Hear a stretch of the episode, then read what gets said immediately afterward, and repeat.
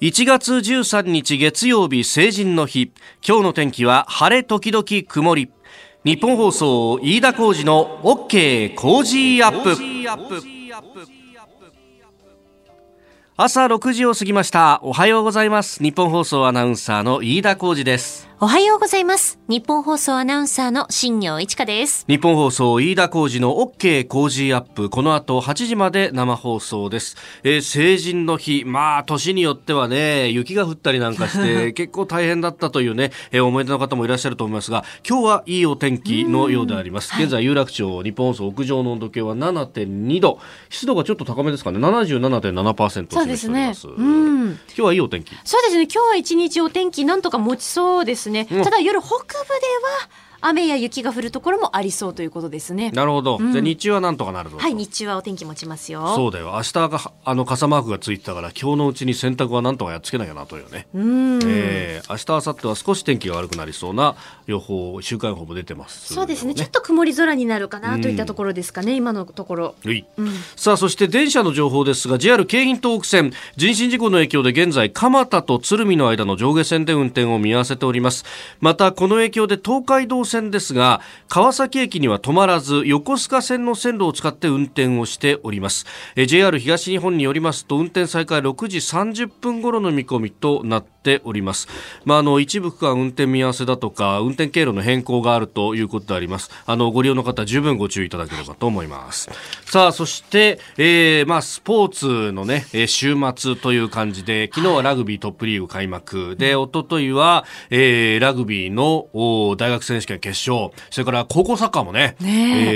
ー準決勝があったりとか、はい。本当スポーツニュース花盛りというところですが我々二人ともあの国立競技場でのラグビーのこけら落としええー大学選手権の決勝をお取材に行きまして、はい。えーどうだった？すごかったね。名戦、名総戦と言われますけれども。そうだよね。そうそうそうそう。いや、すごかったですね。5万7千人以上のお客さんが集まって、いやー、甘く見てたね。ねえ。私、ギリギリに行っても、これだけ席があれば自由席で入れんだろうと思ってたんですよ。そしたら全く入れなくて。やっぱり。もう席が完全に埋まってて、あしょうがないんだ。あの立ち見をしながらずっと見てたんですけど、ええええ。ね、でもあの動線が良くなったね。千駄ヶ谷駅から歩いて行ったんですけど、はいはい。あの昔だったらほら橋渡ってぐるっと回んなきゃいけなかったところが、ねあの東京体育館の脇のところからですねだからあの直線ほぼ直線で斜めに突っ切るような感じで、えええー国立競技場まで行けるっていうあの動線初めて使ったんですがおこれはいいやと。ねえーほとんど段差なく、アップダウンもなくそのまま行けるという。あ、いいですね。ねえ、びっくりしました。で、あのー中入ると、ね、えートイレはやっぱ並んでたね。並んでましたね。これはハーフタイムに人が集中するからしょうがないのかもしれないんだけど。そうですうね。それから、あの、中に入った多くの人、特に、あの、バックスタンドから見てる人がですね、あの、すごくこう、不思議に思っていたところがあって、はいあの、メインスタンドの1階の一番いいところがですね、ごそっとおおコンクリートのままになっていて、あはいはい空いてるところがものすごくあったじゃないですか。そうですねやっぱあの、バックスタンドの自由席でひしめきながら見てると、なんだあそこ一番いいところむっちゃ置いてんじゃねえかよと。なんだあそこだけ椅子がないんだみたいな。当然そう思うんですけど、あ、で、あの横でやっぱ言ってる人がいて、おかしいよな、あんなところでなんで空いてんだよ。あの、メディアがそんなカメラ撮んのにあんなに必要ねえだろとか言って。まあ、皆さんそうおっしゃるのは、おっしゃる通りだと思います。えー、なんですが、あそこあの、オリンピックのために開けてあるっていうのがあって、で、何かっていうと、私、あの、取材した時に聞いたんですよ。あそこどうするんですかと。あ、あそこに、えー、各国のお実況ブースができると。実況のアナウンサーと解説者一人ぐらいがこうずらっとこう並ぶような席ができるんですが、はいあそこの席に関してはあのオリンピックの時だけの特設のメディア用のお場所になるんですね。はい。なので、ええ。ー工事をするのが IOC 並びにこうオリンピック委員会と、まあ、今回のお東京2020の組織委員会が、えー中心となって作ると、そうするとお今まで作ってた建設会社の人たちっていうのはそこはあの責任の範囲外なので、えー土台の部分までは作りますと。でその先の建て込みはこれから先引き渡した後にやってもらいますという感じなんでん今あの引き渡されたばっかりなんで建て込みもでできずにですねそのままあそこが、えー、コンクリートを打ちっぱなしで残ってる状態と。いや個人的にはあそこにパイプ椅子でも並べたら少し席が確保できるのになと思わなくもないんですが、多分何らかの事情でそれができないんでしょうね。うん、うん、というようなねいろんな不思議があった国立競技場ですが、ね、後ほどラグビーについてもエンタメトレンドアップのゾーンなどで、えー、ご報告をしたいと思っております。さあ最新ニュースをピックアップいたします。スタジオに長官各紙が入ってまいりました。まあ今日はね、えー、祝日の長官ということで、えー、バラバラの紙面という感じです。あの特集記事で一面というところも多いですね、えー、朝日新聞はあ日米安保の現在地というまあ特集のこれおそらくシリーズもんだと思いますけれどもその第、えー、1回なのかあ書いてますね、えー、日米同盟新たな試練直面引いていくアメリカ対台頭する中国と、えー、いうことでああの引いていくアメリカに対して、えー、日本が引きずられているというような、まあ、論調で、まあ、いろいろな面で、えー、思いやりの予算であったりとかあるいはこう中東へのあの海上自衛隊の、えー、航空機あるいは艦艇の派遣もアメリカにこう顔を立てて生かしているということで現場からの要請はないんだというようなことをこう書いております。まあ、現場からの要請は、えー、ないんだとこれ言い切っていいものかどうか、まあ、あるいはあの要請をしたところでできないだろうというようなことで、えー、現場は忖度しているのかもしれないんですけども、まあ、日本として、えー、あれだけ、まあエネルギーはじめ資源が中東から来ていると、まあ、中東から原油は9割輸入しているということですので、まあ、その辺を考えると今現状で、えー、何もしないという姿勢がどういうメッセージを海外に送られるのかということも考えると、まあ、一概にそのアメリカの顔を立てるだけの話ではなかろうということも思うんですが、まあ、であればじゃあ自前の資源でどうするというようなことまで掘り下げて、まあ、あ日本の周りその海の底の部分にはさまざまな資源がが眠っているとも言われておりますし、あるいはメタンハイドレートというようなものもある。えー、あるいは、その、えー、地熱発電とかそういうものを使うのか、それとも、原子力を利用するのかなども合わせて考えるべきなんじゃないかと思いますが、まあ、これは安全保障の記事なのでその辺には言及はしておりません、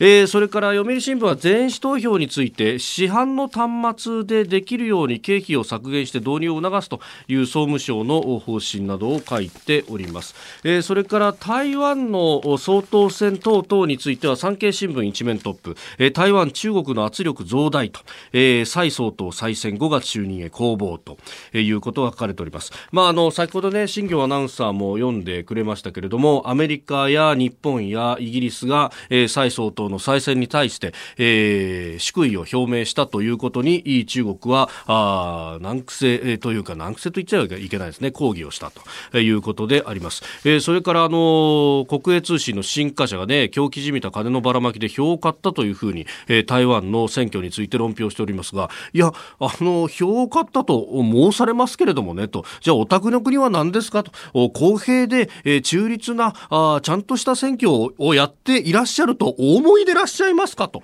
いうことまで考えると、どの口が言う？と。いうのが正しい感想ではないかと思っております。さあ、そしてもう一つ、あの、週末でちょっと気になる記事だったんですけれども、えー、今、沖縄でトンコレラが、えー、発生していて、これがちょっと広がっているということがあります。まあ、沖縄というそのね、えー、地理的な環境を考えると、まあ、当然こう島ですから、えー、どっかからその罹患した豚が泳いで渡ってくるということは全く考えづらいのででは人間が何らかの形で運んできたであろうと、えー、それが海外なのかあるいは国内なのかということも含めてまずは検証が必要なんですが、えー、日本農業新聞がですね、えー、日曜日の朝刊でこれおそらく書いています。私ウェブ版で見たんですけれどもトンコレラ取材加熱現場接近に地元困惑感染拡大危惧の声ということで、これ、あの、現場のですね、まあ、あの、畜産農家の方々に話を聞きたいというふうにこうメディアが言って、で、あの、実際にその、お宅に伺ったりとか、養豚場の近くまで、えー、土足でずかずかと入り込んだりをするわけですよ。で、あの、その後、その靴をそのまま履いて他のところへ取材に行ったりとか、それこそ農家何軒も回ってやるぞみたいなことを言っている記者さんたちもいて、まあその、あの、取材の姿勢というのは、まあ取材を一生懸命やるというところがちょっと行き過ぎてるところがあるんじゃないかと、えー、いうことを農業新聞は指摘してます。もう私もまさにその通りだと思って、こういうところのこう、モラルであるとか、あるいは、こう、ひょっとしたらですね、現場のの記者はとにかく、生産者の声を取ってこいと。で、えー、どこが発生源なのかをこう特定してこいなんていうふうにデスクに言われて、で、あのー、いや、そうは言ってもこれ、えー、感染が拡大しちゃうかもしれないから近寄れませんとか言っても、バカ野郎お前って言われてる可能性は否定はできないなと思うんですけれども、まあ、これがですね、まあ、なんというか、えー、文系の人たち中心のメディアの限界というか、あ弱さ、浅はかさ、そして無知さというのを露呈していると思います。結局ですね、こういうことで、えー、やると、こう、いくら消毒をしたりとか、感染を封じ込めようとしても、土足で入って、そのウイルスをくっつけた人が外に出てくるということが、どれだけ恐ろしいことを招くかという想像力が全くメディアに欠如しているということ。で、えー、まあ、それを言い訳にして取材をしませんというのも、まあ、あの、どうかというのはありますけど、一方で行かなくても電話をかけるなりなんなりっていう取材方法もあるし、あるいは、えー、こういうところは、まあ、あの、公式発表の方をつついて、え、もうちょっと情報を出させるとかいうような形もできないのかと考えると、こう、あの今のスクープ重視みたいなところがどこまで有効なのか、これは知る権利を、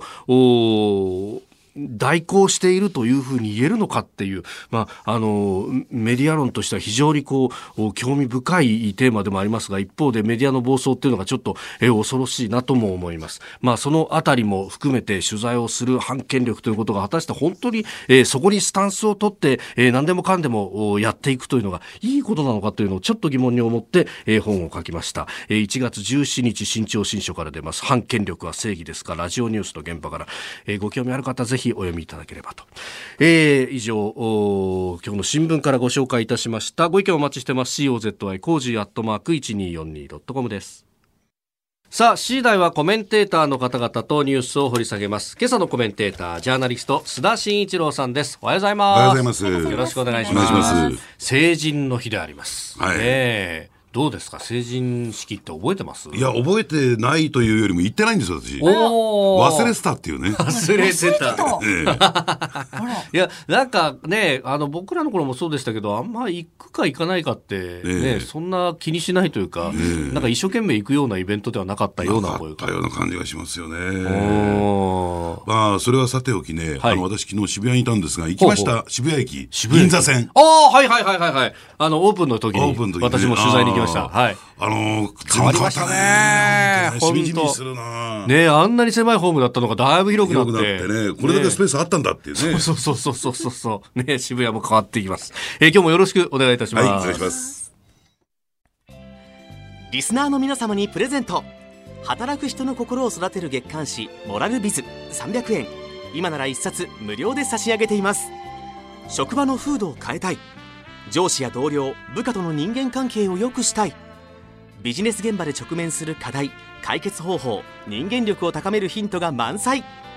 ものを作るだけじゃつまらない。人を作る企業を応援したい。公益財団モラロジー研究所発行モラルビズ。詳しくは日本放送飯田浩司の OK 工事アップホームページのバナーをクリック。モラルビズ!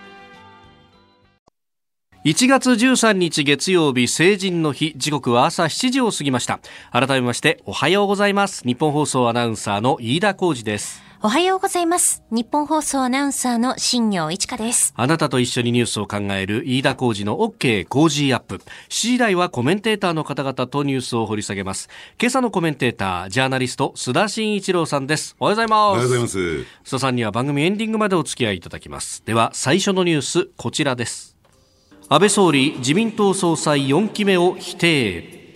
安倍総理は昨日 NHK の日曜討論で自民党総裁として4期目を目指すことに否定的な考えを重ねて示しまだ1年9ヶ月もあるので年少し尽くす決意で臨んでいきたいと語りました。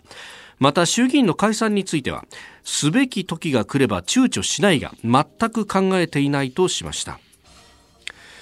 えー、解散について、なんか、白紙というのはわかるんですが、その前に、すべき時が来れば躊躇しないって一言付け加えてるような感じもあって、おっと思いましたが。まあ、全く考えていないっていうのはね、えー、まあ、これは、まあ、この件については、解散については嘘をついてもいいという大前提がありますからね。はい、まあ、これについては100%この額面通り受け止められないんですけれども、うんうんうん、まあ、その前のね、はい、えー、すべき時が来れば躊躇しないがっていうのは、例えば今日がすべき時だったら、するんだろうということなんだと思いますよね。ただだ現実問題、これ、いつできるのかっていうことになると、はい、えー、まあ言ってみれば来年の12月が、はい、任期満了。2, 2年を切りましたからね、えー、いつあってももうおかしくないという、そういうタイミングにもう突入してきてるわけなんですよ。で、ただ今年はですね、はい、えー、オリンピックがあるので、えー、えー、その前後はですね、やはり、えー、解散総選挙に踏み切ることができない。はい、そして来年に関して言うと、1年を切ってきますとね、はい、追い込まれ解散ということになって、え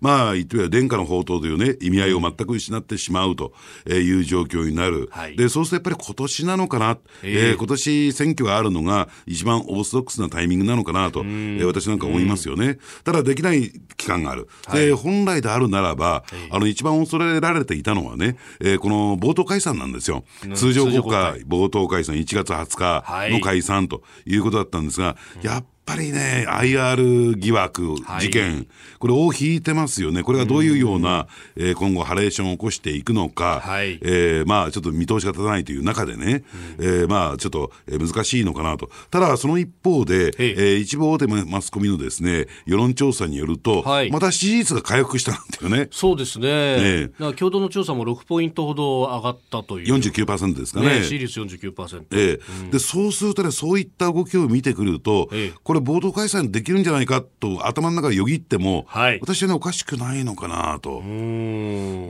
どうなんでしょうね。はい、えー、これまで安倍総理はですね、えことごとく国政選挙については、勝ち続けてきたんですよ。そうですね。まあ、とは言ってもですね、これは時の運と言ったらいいのかな、はい、えー、非常にこう、ラッキーな部分があったのかなと思うんですが、うん、やっぱりね、こういう来ても、そのね、強運は続いてると。うんうんうんと私は見るんですよ。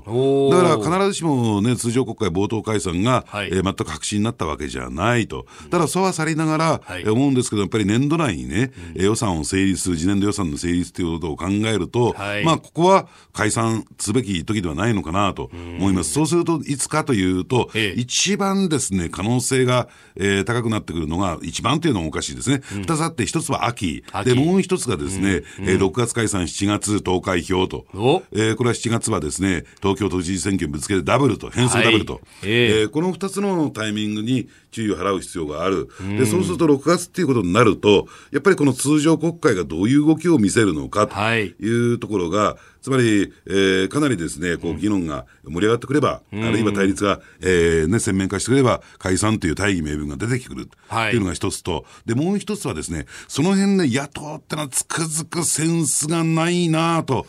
思うんですよ、野党がですね一定程度の議席を確保するためには、前回の議席獲得数よりも、えー、上回るためには、もう野党の一本化しかないんですよ。はい野党共闘をどう強固に進めるしかない、うん、それ以外選択肢ないんですね。はい、でところが選挙は遠のいたっていうことで、ええ。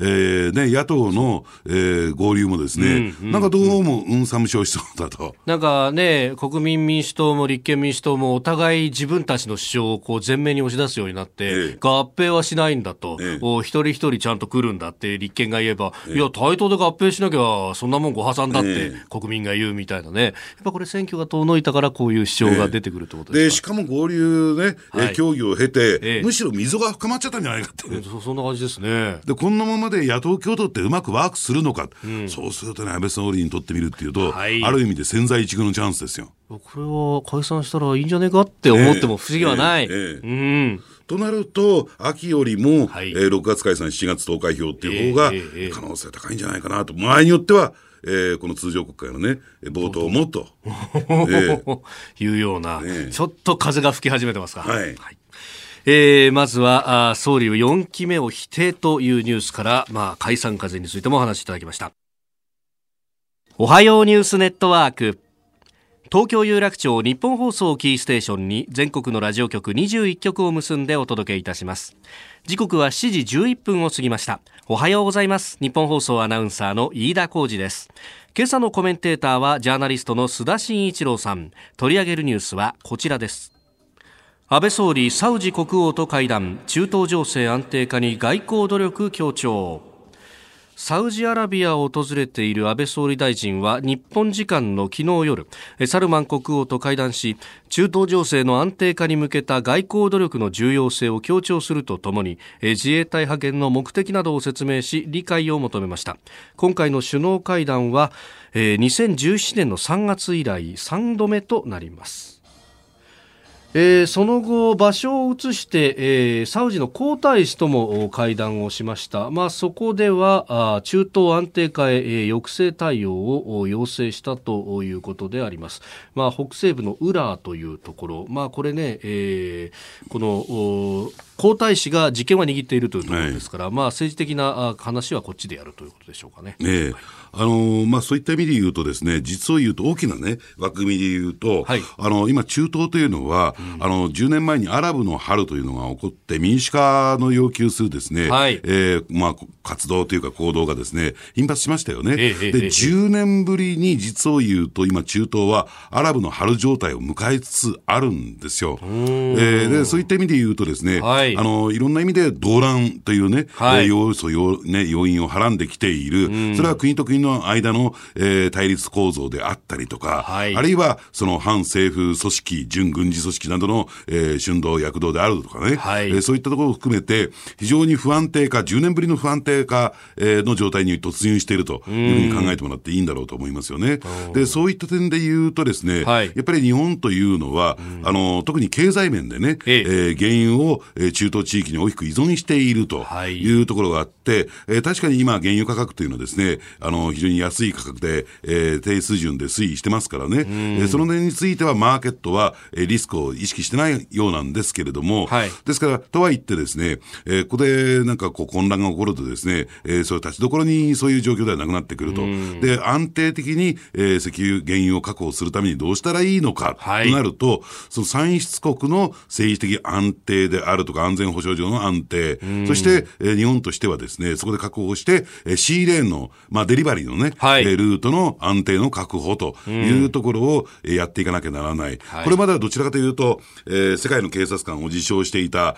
アメリカがですね、その、まあ、前者後者についてはですね、はい、アメリカが指導する形でやってきたんですが、ぐぐっとそのプレゼンスといったりですか、影響力を後退させつつある中で、はい、おそらくどうなんでしょうね、うん、え戦後初めて日本はですね、うん、えー、自主的に自分たちの力で、はい、えー、それ、先ほど申し上げた2つのポイントを、うん、に働きかけていかなきゃならない。えー、ね、その、えー、実現に、えー、視力していかなきゃならないと。い。う、はい、そういう状況に置かれてるわけですよね。ですから、まあそういった点で言うとですね、ええ、もちろん海上自衛隊の派遣というのは、はい、シーレーンの安定確保のために、日本が自主的にやらなきゃならないとは言ってもですね、うん、えー、まあ、そういった前の、前のめりということでもね、言い過ぎかもしれませんが、はい、えー、自衛隊の、えー、その影響力、プレゼンスがぐっと出てくっていうことは、うん、諸外国にとってどう受け止められるのか、はい、やっぱりそれをする前にはですね、そのね、あの、直面する国々に対して、きちんと説明をしなきゃならない、理解を求めなきゃならない、という作業、そのために、安倍総理は、えー、今回、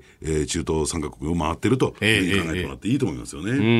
ん。まあ、艦艇を派遣するということでいうと、その補給であるとか、ねねえー、隊員さんたちの休息なんかを考えると、どっかの港につけなきゃなんないと、で一番近いところはこうオマーンであったりとか、うん、あるいはこうサウジアラビアもそれに絡んでくるということを考えると、まあ、この辺の各国に挨拶回りをするっていうのはこう、実務的な意味もあるし、もちろんいろいろ説明もしなきゃならないところもあるしと。ええー、もちろんあの展開するのは公海上ではあるけれども、はい、日本の艦艇が入っていくことによって、うん、やっぱり微妙にバランスが崩れてくるんですね、軍事バランスが。うん。うん、やっぱり崩れてくるというかですね、はい、変化が生じるといったわけですけどね、えーえー、で、そういったことについて、やっぱり意識を共有し、うん、えー、まあ、なんですか、密な情報交換と言ったらいいんですかね、はい、その意思のやり取りを、えー、していかなきゃならないということで、やっぱりそこは、うん、えー、国のトップがリーダーがですね、はい、えー、まあ、訪問するというのは、まあ、当然やっておくべき、えー、手続きだろうなと思いますね。うん。まあ、今回、日本は自主派遣というような形、まあ、あの多国籍のその作戦行動には参加しないという形ですが、一方でその多国籍の作戦、えー、センチネル作戦、門番作戦というそうですが、まあ、これにサウジアラビアは参加するんですよよね。だからそことこうやり取りをしておくことで情報の共有もできるという面もあるんですかね。あとその連携ですよね。えー、えー、その多国籍軍との連携という役割分担といったらいいんですかね。はい、というところも必要なんだろうなと。だからそういった点で言うと、そのイランに、まあ、日本とで、えー、独自の、えー、関係を持つイランに対する一定程度の配慮という点でも、これ十分だし、非常にこううまくやったんじゃないかなと私は思いますよね。ただ現状ではそうなんですが、はい、ただここが、えー、どうなんでしょうね。あの、そういった戦闘海域に変わったときに、じゃあ今のままでいいのかっていう問題が次に出てくる。はい、現状では、うん、えー、今のですね、体制でいいんだけども、はい、ただ次のステージに上がったときに、えー、日本はその出せるね、えー、手段がないんですよ。うん、打てる駒がない。はい、ね。それでいいんですかっていう議論は、えー、今後しっかりですね、国会含めて、えー、していくべきじゃないかなと思いますね。まあ今回は一応その調査研究という名目で出すということになると、例えば武器使用一つに関しても、自分たちを守る、まあ、正当防衛か、あるいは緊急避難という形、本当に危機が迫っている時じゃないと撃てないと、はい、いうことがあるんですが、そうすると、自分とこの船を守れないとか、自分ところに来る、まあ、他国の戦績の船を守れないということに当然なるわけですよね。そうですね。えー、特に先ほども申し上げたようにね、はい、えー、シーレーンの安全性確保という点で言うと、うんうん。はい、本来やるべきことはですね、えー、日本の、あるいは日本の物資を運んでいる、えー、商船であるとかね、タンカーの安全の確保というところまで踏み込まなきゃならないんだけども、うん、えー、現状の仕組みの中では、法的な、えー、体系の中では、それがなかなか難しいっていう部分がありますからね、はい、果たしてここでいいんですか、今まではそのあたりについてはアメリカが全部やってくれましたよと、うん、おんぶに抱っこで、えー、全部アメリカに任せてきましたよと、はい、でそのアメリカが引いたときに、えー、日本の生命線というか、えー、そのね、経済の動線を守るためにどうしたらいいのか、われわれは何をやらなきゃならないのか、もう何もやらないやらずに、えー、沈没するの任せてがいいんだ、そういう選択肢もある、ないわけじゃないけども、本当それでいいんですか？と、ね。えー、それについては、えー、野党もですね、しっかりと、はい、えー、答えを出す必要が私はあるんじゃないかなと思いますけどね。さあ、そしてもう一つニュース、こちらです。台湾蔡総統史上最多得票で再選台湾で11日総統選挙が行われ現職の蔡英文総統が過去最多800万票を超える票を獲得し再選されました。同時に行われた議会にあたる立法委員選挙でも民進党が過半数を維持し中国の圧力に抵抗する姿勢をが支持を集めた結果となります。まあ、その C レーンの話で入り口が中東なら出口日本へ向かってくるところでこの台湾。台湾海峡だったりとかバシー海峡っていうのも当然、えー、ね、議題に上がるわけで、ええ、そこは中国と対してどうするかというところ、まさにこの台湾の選挙もその一環というかね、そうですね、えー、興味の幅としてはそう、もちろんその日本のですね国益というところに、はい、えー、直結してくる話にこれ、なってきますよね。うん、でただですねあの、どうなんでしょうね、その一方でね、あの私ね、中国の,、はい、あの外交戦略というか、戦術も含めましてね、ずいぶんと劣化してるなと。要は今回のですね、台湾総統選に関して言うとですね、えー、やっぱり国民党に勝利をしてもらいたいというのが、はい、まあ中国のですね、えー、基本的なスタンス、つまり、えー、将来的な一国二制度への移行に、えー、行くためにはですね、はい、やっぱりここは一つですね、こうステップを踏んでおく必要がある。とてもじゃないけども、蔡英文総統に再選してもらうことは、えー、中国の国益に180度反する、はい。で、そのために何をやらなきゃならないのかというですね、えー、そういう戦略戦術っていうのは、ここまでですね、劣化してるものかっていうのは、これ意外なんですよ。やることなすこと全部全部裏目に出ているという点ではね、はい、本来だったら何をやらなきゃならないのかっていうと、やっぱり香港のですね、うん、えー、抗議デモ、はい、えー、あの動乱をですね、いち早く、えー、消化してさえいれば、えー、おそらく蔡英文総統の再選というのはおぼつかなかった、あるいはですね、えー、史上最多の得票を得てのですね、うん、えー、当選という事態にも、えー、ならなかったんではないのかなと。はい、要するに台湾の、えー、こう民意をですね、二分する形で、まあ仮にね、蔡文総とか勝ったとしても、うん。はい、えー、まだまだ、えー、台湾の国民の、えー、台湾の人たちのですね、うん、えー、意向というのは一本化されたわけじゃないよというところで踏みとどまっていれば、えー、中国の影響力も、うん、あのー、ね、それなりに行使することができたんではないかなと。なぜここまで負けたのか、はい、というところをね、うん、えー、考えてみるとですね、やっぱりその中国が今までのような、はい、その力の外交といったらいいんですか、うん、えー、飴とムチの無知のところばばっかり、えー、ずっと、えー、ね、えー、強調していくっていうやり方が、もう通用しないというね、はい、えー、ことをやっぱり認識すべきだろうし、はい、認識しないままだと、えー、中国はどんどんどんどん孤立化を進めていくだろうなと思いますよね。最初の総統選の時も、これ、あの、李登輝さんが勝った時ですが、あの、ミサイル機器を、まあ、ミサイルぶっ放して、脅したら、逆に、李登輝さんが対象したというのがありました。同じような流れに見えますね、これね。下手だなと思いますよね。うん。まあ、こと台湾のことになると何か冷静さを欠いて、こう、メンツが前に出てしまうっていうのがあるんですかね。ねねまあ、いずれにしてもですね、えええー、中国のその戦略というのがもう逆回転し始めたなと思いますね。うん。以上、おはようニュースネットワークでした。今朝のコメンテーター、ジャーナリスト、須田慎一郎さんです。引き続きよろしくお願いします。はい、お願いします。続いて、教えてニュースキーワードです。ウクライナ機撃墜事件。イランは11日、乗員乗客176人が乗ったウクライナ国際航空の旅客機を誤って撃墜したことを認め、人為的なミスから意図せずに攻撃したと釈明しました。イラン革命防衛隊航空宇宙軍司令官が記者会見で認めたものでローハニ大統領も声明で謝罪し賠償に応じる方針を打ち出しております。えー、イラン各地ではあそれまで事実を隠蔽していた指導部などに抗議するデモも行われております。これ指導部というふうになってますがあのー、ローハリ大統領ではなく、うん、ハメネイ最高指導者に、はい、まあ、やめろと、うん、嘘つきはされというようなデモが続いているということですね。ですから、それがハメネイ師に向かっているということが、はい、一つ大きなポイントなんだろうなと思いますけどね。まあ、いずれにしましてもですね、やっぱり現場からロシア製のミサイルの残骸破片が見つかっているということを受けてですね、もうこれは隠蔽しておけないというところで、えー、まあ、一転して認めて取材をするということになったんですけどね。はい、で、そしてね、ぜひね、ちょっと今日ご記憶に留めていただきたいのは、なんかこう、イランというとね、イスラム原理主義の国で、えー、国民含めてね、はい、えみんな熱心な、敬虔なイスラム教徒であって、、うん、えー、イスラム指導者に対して全部、あのまあ、従っているとい。うような状況でイメージされてるじゃないですか。必ずしもそうではなくてね、必ずしもというか全くそうではなくて、はい、えー、特に若い人たちというのは、イランの人の若い人たちというのは、ほとんど信仰心ないんですよ。信仰心ない。えー、うん、えー、薄い信仰心というふうにも言ってもいいのかもしれないけれども、はい、それが大前提だというのが、えー、一つ考えてもらっていいと思いますね。で、そしてもう一つはですね、先ほどのコーナーでもちらっと触れたんですけれども、はい、ちょうど10年前、うん、えー、アラブの春というのが SNS を中心にね、えー、起こってきたんですけれども、さら、今ここへ10年経ってですね、はい、えー、同じような動きが、実はアラブの各国各国でですね、起こり始めている。ね、えー、まあもうイランでもそうですし、はい、アルジェリア、あるいはレバノン。レバノンは首相の人員に追い込まれましたしね。そうですね。えー、そういった点で考えるとですね、今、あの、なんて言ったらいいんですかね、そういう強権的な、うん、えー、政治体制に対して、はい、一般国民民衆からですね、あの、反政府的な、えー、動きが、うん、しかも強硬的な動きがですね、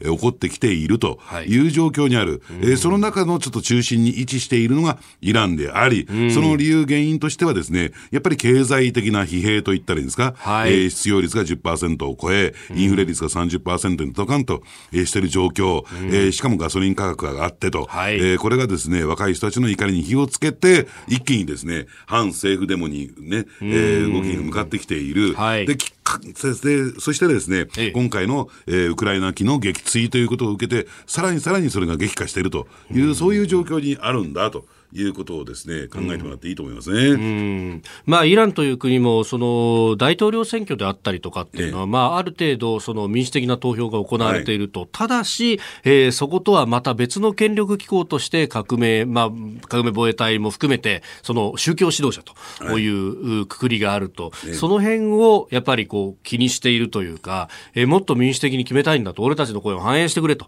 いう声が若者を中心に大きいと。ね、あのですから自分たちの手で届かないところに、はい、えー、まあ言ってみればあの最最高権力者がいるわけですからね、え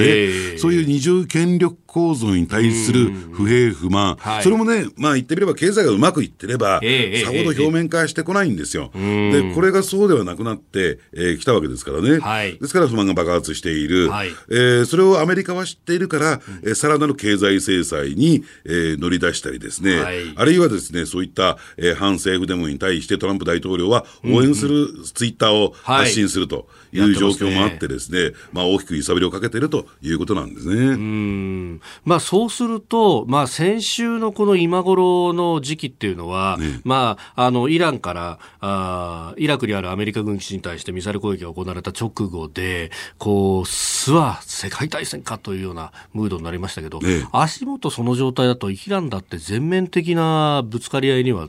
到底耐えられないですよね。ねあのですからもう国内情勢を考えると、はい、えー、アメリカとの全面戦争に踏み切れるような、えー、状態では到底ないと、あのですからその後明らかになってきたのはね、はい、えー、確かに、えーまあ、アメリカ軍施設にですね、えー、ミサイル、ロケット弾を発射してね、えー、飛ばしましたけれども、水面下では、はい、イランサイドがアメリカサイドに、これで報復は終わったと、でしかもその着弾したところを見ると、はい、えー、人がいないところ、人がいないところを狙って、ロケット弾を、まあ、ですから、出来レースみたいなもんなんですよ。そのあたりをずっと見ていくとですね、はい、とてもじゃないけども、えー、アメリカとイランが先端を開くということは100%、うん、99%じゃないですよ、100%ありえないと、ありえない、えー、いうふうに考えてもらっていいと思いますね。うそうすると、まあ、イランの国内事情で考えると、このデモがどう推移していくかっていうのは、非常に鍵を握る部分になりますか？そうですね。あのー、ですから10年目の、えー、10年経った後のですね、第二のアラブの春というところの、その革新といったらいいんですか、一番注目点はですね、このイランの情勢、えー、これをですね、まあ、どう抑えつけられるのかというところ、はい、でもそれもすごいんですよ。もう、えー、300人超える、私のカウントでは319人が、はい、えー、死亡しているという、ね、殺されているという状況がある。つまり力でもってこれを抑えつけるとなると、死がどんどん、あるいは死傷者がどんどん増えていくという状況になる。そうするとまたデモが過激化していくっていうね、はい、このね、負のスパイラルにもうすでに陥ってしまってるんですよ。えー、えー、今日のキーワード、ウクライナ機撃墜事件でした。さあ、お送りしております日本放送飯田浩二の OK 工事アップ。お相手は私日本放送アナウンサー飯田浩二と新業一華がお送りしています。今朝のコメンテーターはジャーナリスト須田慎一郎さんです。須田さん引き続きよろしくお願いします。はい、お願いします。お願いします。続いてはここだけニューススクープアップです。この時間最後のニュースをスクープアップゴーン被告の記者会見を須田慎一郎が読み解く。金融商品取引法違反の罪などで起訴されている日産自動車前会長カルロス・ゴーン被告が8日中東レバノンに逃亡後初めて行った記者会見についてこの事件をかねてから取材中のジャーナリスト須田慎一郎さんにどう読み解くのか伺ってまいります。まあ、会見を行い、そしてその後いくつかのメディアに関しては個別インタビューもやっていたということです。ね、まあ、須田さん、あの、イースト新書からなぜカリスマ経営者は犯罪者にされたのかというね、えー、本も出されていらっしゃいますが、はい、どういったところ注目されましたか、えー、あのこの記者会見だけじゃなくてですね、はい、えー、個別にあのインタビューに応じたところについては、とりあえず全部チェックしてみたんですよ。あそうですか。で、まあ、あの記者会見について、まあ、記者会見というよりもですね、えー、えー、ゴーンさんにとって、はい、えー、メリットのあるあのメディアしか読んでませんからね、はい、えー、まあ、記者会見というレベルには達してないんですけれども。なんか途中で拍手があったりとかしてね、なんじゃこりゃというような独演会でした、えー、あのですから、ちょっと記者会見についてはですね、ほとんど内容がありません。はっきり。そうですか。えー、えー、ただしですね、その後に、はい、えー、独占インタビューに応じた CNBC。ね、アメリカのメディアですね、はい、えー、これようやくですね、あの全編取り寄せて、えー、チェックすることができたんで、これ意外とね、あのー、まあいい話が、いい、えー、エピソードがですね、盛り込まれてたなと、えー、思うんですよね。で、ポイントは2つなんですよ。はい、で、まあ、あのー、これ記者会見でも言ってたんですが、これ日産サイドの陰謀だと、陰謀なんだと、えー、いうふうな、はい、えー、指摘表現をしてましたよね。ただその陰謀の中身、なぜ、何をもってして、えー、ゴーン被告はですね、えー、これを陰謀と言ってるのかというのが、曖昧なままだったんですよ、はい、これについてこの CNBC のインタビューでは指摘しているということなんですが、えー、2つありましてね、はい、で1つはですねあの大前提としてあの日産の業績に関する問題なんだけれども、えー、まあ、えー、西川社長時代の業あ西川社長時代の、はい、えー、業績が、えー、低迷し始めたと、えー、実際の数字を言いますとね、はい、2016年3月に経常利益8622億円、うん、2017年3月末決算で8674億円、うん、えー、2017年の、えー、4月にですね、西川さんが社長に就任するんですが、はい、えー、2018年の3月末で7300億円。お1000億円ぐらい減った。えええー、2019年においては、はい、えー、5464億円と。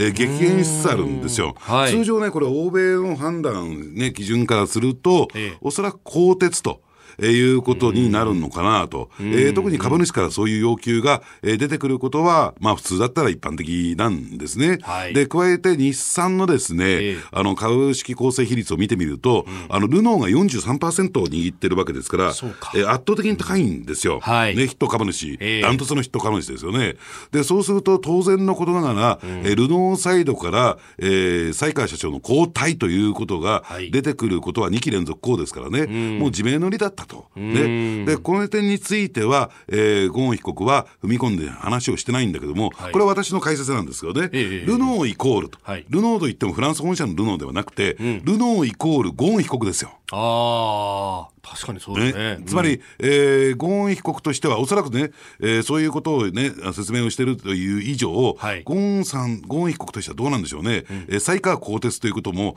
考えていたんではないのかなと、はい、CNBC のインタビューを見てみるとですね、はい、もうそういった気配が濃厚ありありだったんですね。でそうするとどうするか、やっぱり自分の立場を守るために、うん、一番邪魔なのは誰なのか、はい、もちろんルノーなんだけども、うん、そのルノーを動かすことのできる、えー、ゴーン被告を、えー、やっぱり一番邪魔だと。はい。ね。えー、そして自分が更迭されてしまったならば、ええ、場合によって日産はルノーに飲み込まれてしまうというような危惧があったのかなと。はい、でそこで仕掛けられたというのが、えー、ゴーン被告の言い分なんですね。で、加えてですね、はい、えー、それを裏付けるかのように、ええ。ー、ゴーン被告は有価証券取引法違反と、はい、えー、まあ、有価証券、あ、ごめんなさい、金融商品取引法違反と、うん、えー、有価証券報告書の虚偽記載、はい、ということになるんですけれども、えー、これはどうなんでしょうね、うん、えー、将来受け取るべき報酬に関して、はい、まあ言ってみれば、それ有価証券報告書に